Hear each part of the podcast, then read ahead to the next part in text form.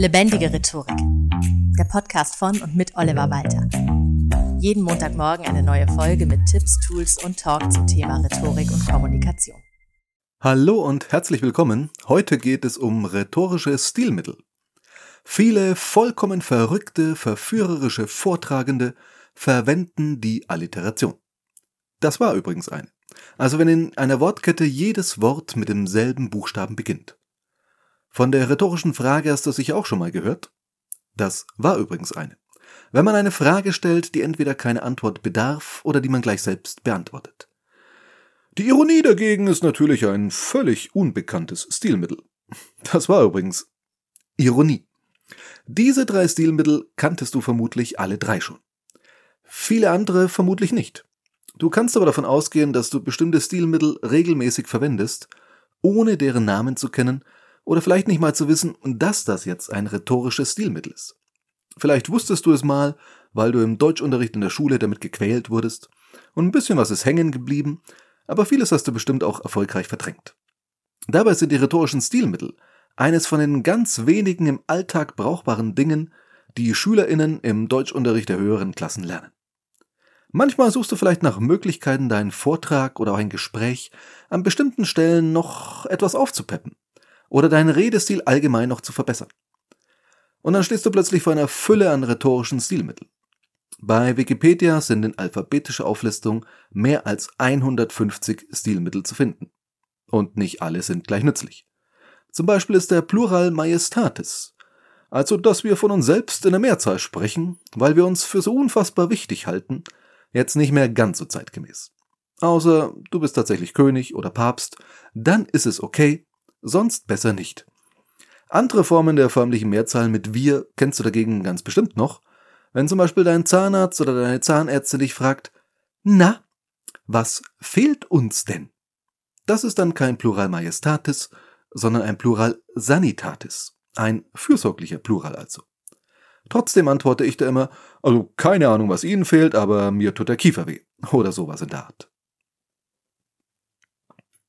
Stilmittel sind die Gewürze unserer Sprache. Sie verleihen das gewisse Etwas. Man darf es damit aber auch nicht übertreiben und nicht jedes Gewürz passt zu jeder Speise. Im Folgenden fünf Stilmittel, die du öfter nutzen solltest, sozusagen die exquisite Gewürzmischung für deine ganz persönliche Buchstabensuppe. Erstens die Correctio. Heißt so, weil du dich dabei selbst korrigierst. Also scheinbar. Tatsächlich ist es eher so eine Art Klimax, also eine Steigerung. Du setzt nochmal eins drauf.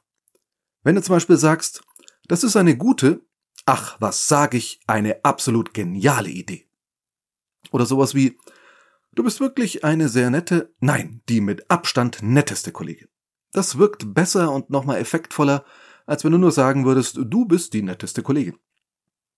Die Korrektion funktioniert, wie du an meinen Beispielen schon erahnen kannst, besonders gut bei positiven Zuschreibungen und Komplimenten.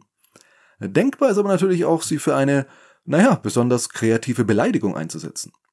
Herr Müller, Sie sind wirklich ein, nein, Sie sind der König aller Idioten. Ich würde mich dennoch sehr freuen, wenn du es eher bei Komplimenten einsetzt.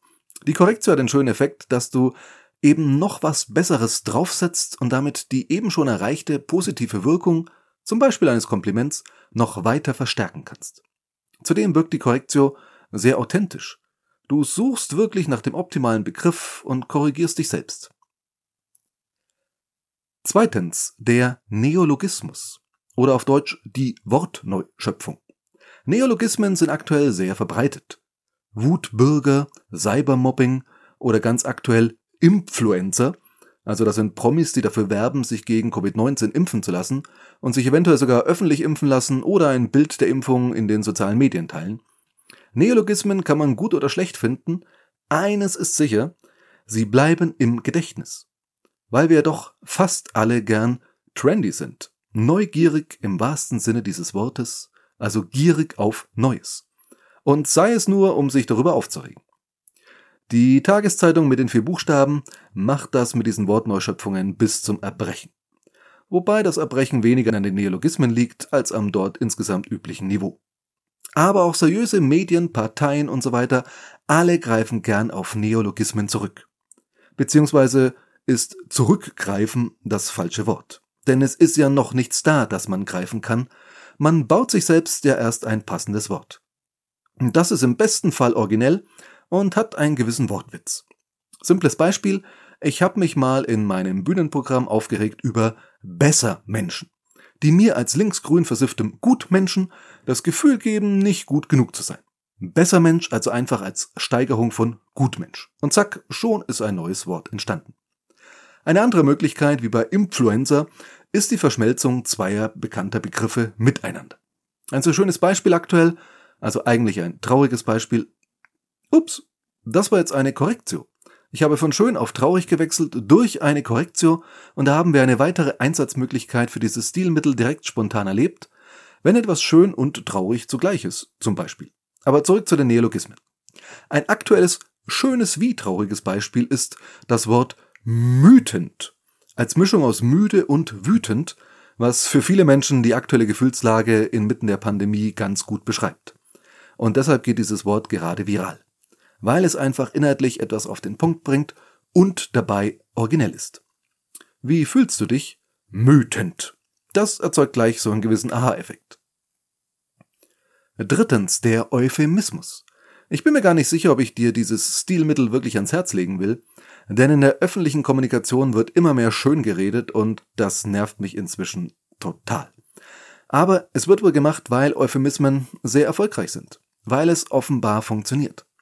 Man sagt jetzt nicht mehr, Meier, Sie sind gefeuert, sondern lieber Herr Meier, wir möchten Ihnen die Chance zur beruflichen Weiterentwicklung geben und setzen deshalb Ihre Produktivkraft frei. Wir wollen Sie nicht länger auf Ihrem Karriereweg behindern. Hilft dem Meier auch nicht weiter, wenn so schön formuliert wird, klingt aber in größeren Dimensionen einfach in der Presse besser, wenn zum Beispiel 5000 Leute freigestellt werden, als dass man sie entlässt. Wenn in Agentenfilmen immer davon gesprochen wird, jemanden zu liquidieren oder unschädlich zu machen, ist das in etwa so, wie wenn JägerInnen Wildtiere dem Bestand entnehmen. Ich habe in früheren Folgen schon mal darüber gesprochen, dass der Hausmeister heute Facility Manager heißt und dass du negative Begriffe besser durch positive ersetzen solltest. Zur Not mit Verneinung. Also statt teuer sagst du sowas wie nicht ganz so billig. Du kannst aber statt teuer auch in die Vollen gehen und sagen exklusiv Wow. Du solltest aber bedenken, dass Euphemismen ihre Grenzen haben. Und ab einem gewissen Punkt wirken sie lächerlich. Vor kurzem gab es eine Werbung im Internet von der Bundesregierung zur Impfkampagne und da hieß es ernsthaft, bereits 10% der Bevölkerung sind geimpft. Netter Versuch. Also ehrlich gesagt, nach so vielen Monaten und der ganzen öffentlichen Kritik von allen Seiten am schleppenden Start, da ist das Wort bereits halt einfach fehl am Platz. Auch wenn Parteien nach Wahlen erklären, dass sie ja gerade mal 14 Prozent verlorene Wählerstimmen ja eigentlich trotzdem ein toller Erfolg wären, weil man nach den letzten Umfragen noch viel mehr hätte verlieren sollen, ja, das wirkt nicht wirklich überzeugend. Viertens. Und zwar total überzeugend, auch ohne Euphemismus, bekommst du ja zwei Stilmittel zum Preis von einem sozusagen, nämlich die Anapha und die Epipha. Die fasse ich unter einem Punkt zusammen weil der einzige Unterschied darin liegt, dass die Anapha gleiche Worte am Satzanfang bezeichnet und die Epipha gleiche Worte am richtig Satzende. Ein Beispiel aus einer Rede, die ich gerade für eine zukünftige Podcast-Folge analysiere. Denn ich möchte auch ein paar Folgen zu berühmten Reden der Weltgeschichte machen.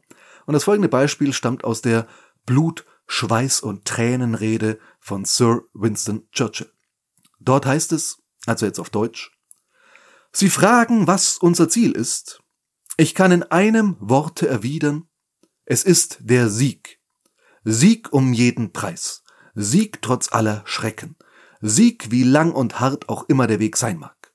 Denn ohne Sieg gibt es kein Überleben.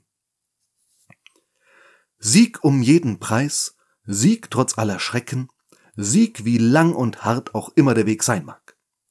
Das ist eine Anapha. Und ich glaube, die enorme Wirkung, die dieses Stilmittel entfalten kann, wurde gleich deutlich dank des nahezu perfekten Beispiels, das uns ja einer der größten Redner des 20. Jahrhunderts liefert. Und für die Epipher finden wir schon in der Bibel ein absolut perfektes Beispiel. Es ist die vermutlich literarisch beste Stelle der Bibel, egal wie man es so hält mit dem Glauben, das muss man einfach anerkennen. Es geht um Paulus Brief an die Korinther, wo er über die Liebe schreibt. Dieser Brief, der endet mit Nun aber bleiben Glaube, Hoffnung, Liebe, diese drei.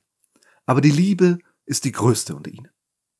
Auch das ist natürlich schon ein Stilmittel, nämlich eine Klimax oder auch eine Akkumulatio, je nachdem. Aber es geht mir um eine andere Stelle.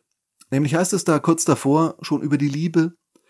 Sie erträgt alles, sie glaubt alles, sie hofft alles, sie duldet alles.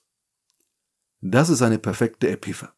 Und auch hier wird dank des Zitats gleich klar, wie stark die Wirkung sein kann, wenn du die Epipher in deine Rede einbaust.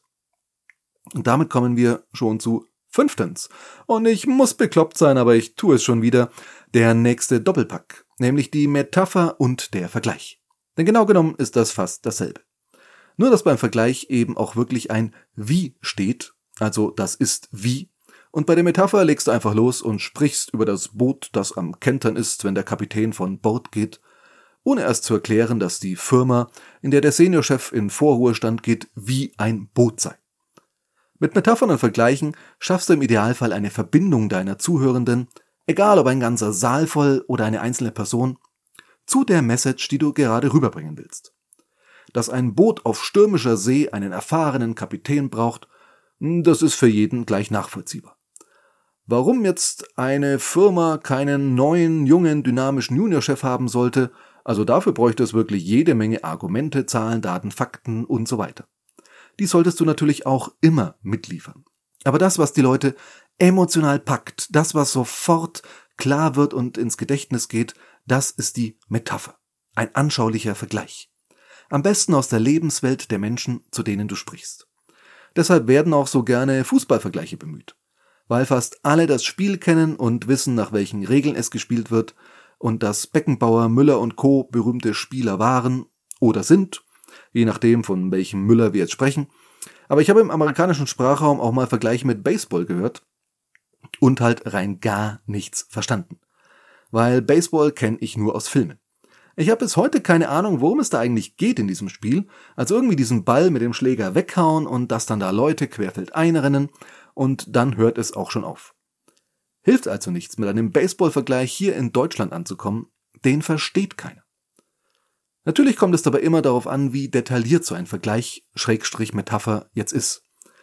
Was damit gemeint ist, wenn zu viele Häuptlinge da sind und zu wenig Indianer, das verstehen wir auch ohne genaue Kenntnisse der Sitten und Gepflogenheiten amerikanischer Ureinwohner. Vergleiche und Metaphern können natürlich auch der Unterhaltung dienen. Zum Beispiel habe ich einen Slam-Text, den ich als bei Poetry Slams, aber auch Lesebühnen vorgetragen habe und der sehr erfolgreich war vermutlich mein persönlich erfolgreichster Text überhaupt. Da lachen die Leute sehr viel, aber die meisten Lacher gibt es an einer Stelle für eine Metapher, nämlich wenn ich das dicke Kind, ja, der Text ist jetzt nicht so ganz politisch korrekt, also wenn das dicke Kind vom Klettergerüst fällt und ich es als Fleischlawine tituliere. Da schmeißen sich die Leute immer weg. Und mit Vergleichen kann man auch noch zusätzlich so eine gewisse Spannung hin auf den Wortwitz aufbauen. Wenn ich zum Beispiel sage, die Supermarktkasse war wie Polen zwischen den beiden Weltkriegen. Kurze Pause zur Spannungssteigerung. Vorübergehend nicht besetzt. Tata! Du siehst, es gibt viele Möglichkeiten, das kreativ anzuwenden. Bienchen und Blümchen ist dagegen eine der geläufigsten Metaphern. Es gibt so viele Einsatzmöglichkeiten für Metaphern und Vergleiche. Du solltest das definitiv stärker in deine Rhetorik einbauen. Aber über fast allem gibt es natürlich auch da ein zu viel, beziehungsweise halt einen falschest möglichen Einsatz. Da arbeite ich aktuell auch an einer Episode zu Metaphern Fails und eines der Beispiele ist die Fußpflegerin, die allen Ernstes zu einer Schnupperstunde einlädt. Als Fußpflegerin. Ja, ich weiß, was sie meint mit Schnupperstunde. Aber Schnuppern und Füße, das erzeugt halt Bilder bei mir im Kopf, die mich jetzt nicht gerade motivieren, einen Termin auszumachen. Apropos motivieren. Rhetorik ist ja ein bisschen so wie Autofahren. Man kann sich viel Theorie aneignen, aber wirklich lernen wirst es erst, wenn du es tust. Also löse die mentale Handbremse, wirf nochmal einen letzten Blick in den Rückspiegel der bisher verpassten Gelegenheiten, etwas Neues auszuprobieren, und dann gib Gas. Ich möchte dich wieder ganz herzlich einladen, ein oder zwei dieser Stilmittel, die dich vielleicht besonders ansprechen, gleich mal im Alltag auszuprobieren. Lass mich gerne per Mail, Social Media oder Kommentar wissen, wie es dir damit ergangen ist. Und auch über Bewertungen bei Apple Podcasts freue ich mich natürlich sehr und umso mehr, wenn du beim nächsten Mal wieder reinschaltest. Vielleicht bis dahin. Das war Lebendige Rhetorik, der Podcast von und mit Oliver Walter. Jeden Montagmorgen eine neue Folge mit Tipps, Tools und Talk zum Thema Rhetorik und Kommunikation. Wenn du Oliver Walter als Experten für lebendige Rhetorik buchen möchtest, schau doch mal auf www.walter-oliver.de.